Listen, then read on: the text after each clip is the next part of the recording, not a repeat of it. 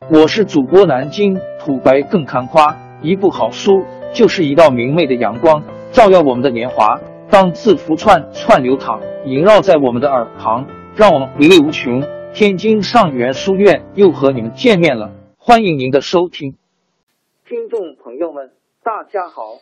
开讲前先打个小广告，作为主播，你们的关注和打赏是对我努力工作认可的结果。谢谢听众，天津上元书院、南京土白更堪夸主播最新专辑《平化祖国华夏上下五千年》终于上线了，一部宏伟巨作。我们的祖先以伟大的创造力、强大的生命力和巨大的凝聚力，世世代代繁衍生息，历尽磨难，从远古走到现在，从蒙昧走向文明。全书共计两百八十三回。作为播客，我劳动我所得，付费的有声书来了，你愿意为此花钱花时间吗？评话中华上下五千年专辑的进度更新按听众的关注和评论而定。喜马拉雅号 UID 七三二六四零二二，微信号 sh 八五七三零一四四九。请多多关注，多多打赏，谢谢大家，谢谢。下面正式开讲《评话中华上下五千年》专辑。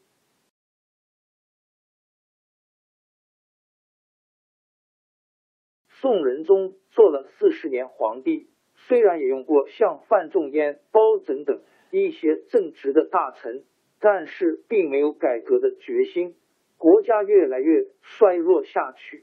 他没有儿子，死后由一个皇族子弟做他的继承人，这就是宋英宗。英宗即位四年就害病死了。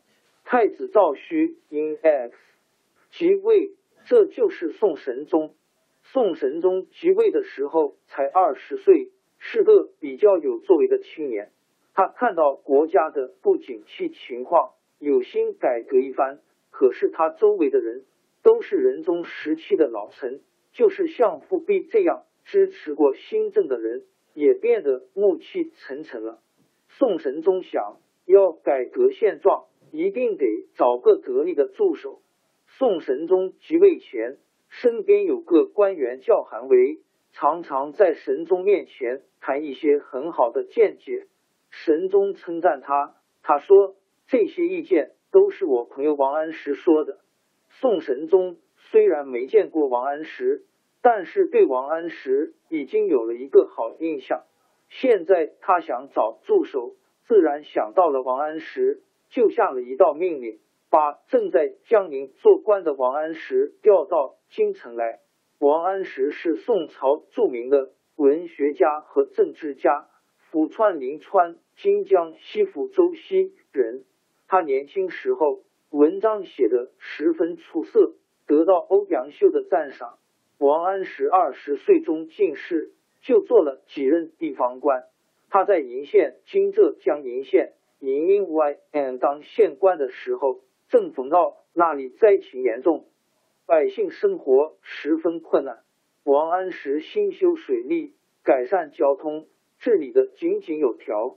每逢青黄不接的季节，穷人的口粮接不上，他就打开官仓，把粮食借给农民，到秋收以后，要他们加上官定的利息偿还。这样做，农民可以不再受大地主豪强的重力盘剥，日子比较好过一些。王安石做了二十年地方官，名声越来越大。后来，宋仁宗调他到京城当管理财政的官，他一到京城。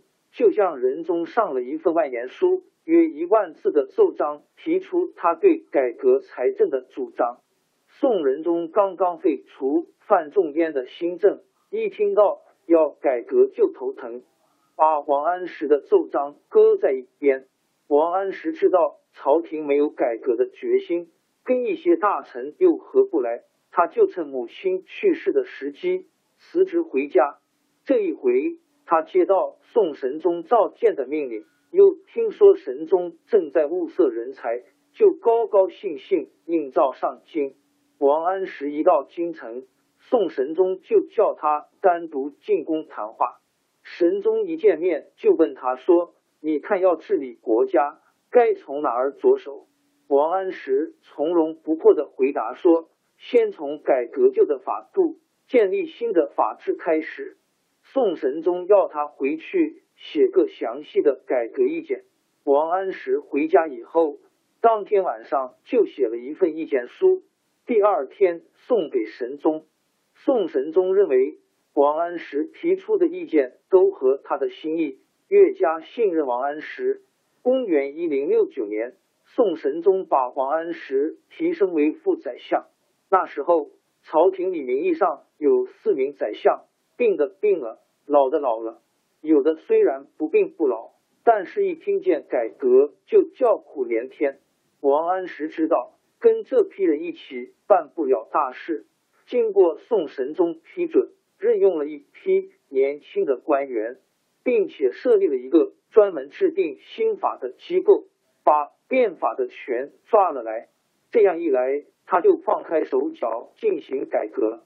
王安石变法的主要内容是：一、青苗法，这个办法是他在鄞县试用过的，现在拿来推广到全国实行；二、农田水利法，政府鼓励地方兴修水利，开垦荒地；三、免役法，官府的各种差役。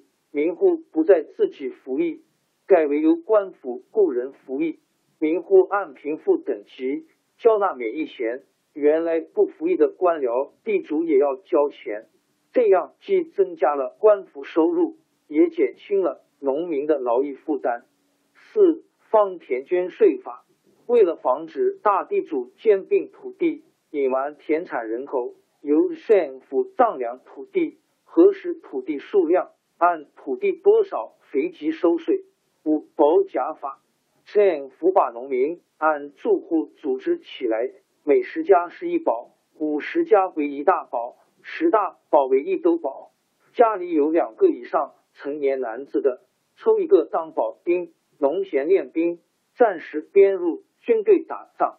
王安石的变法对巩固宋王朝的统治、增加国家收入。起了积极的作用，但是也触犯了大地主的利益，遭到许多朝臣的反对。有一次，宋神宗把王安石找去，问他说：“外面人都在议论，说我们不怕天变，不听人们的舆论，不守祖宗的规矩，你看怎么办？”王安石坦然回答说：“陛下认真处理政事，这就可说是防止天变了。”陛下征询下面的意见，这就是照顾到舆论了。再说，人们的话也有错误的，只要我们做的合乎道理，又何必怕人议论？至于祖宗老规矩，本来就不是固定不变的。王安石坚持三不怕，但是宋神宗并不像他那么坚决，听到反对的人不少，就动摇起来。公元一零七四年。河北闹了一次大旱灾，一连十个月没下雨，农民断了粮食，到处逃荒。宋神宗正为这个发愁，有一个官员趁机画了一幅流民图献给宋神宗，说旱灾是王安石变法造成的，要求神宗把王安石撤职。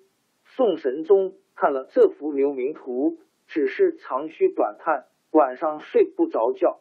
神宗的祖母曹太后和母亲高太后也在神宗面前哭哭啼啼，诉说天下被王安石搞乱了，逼使神宗停止新法。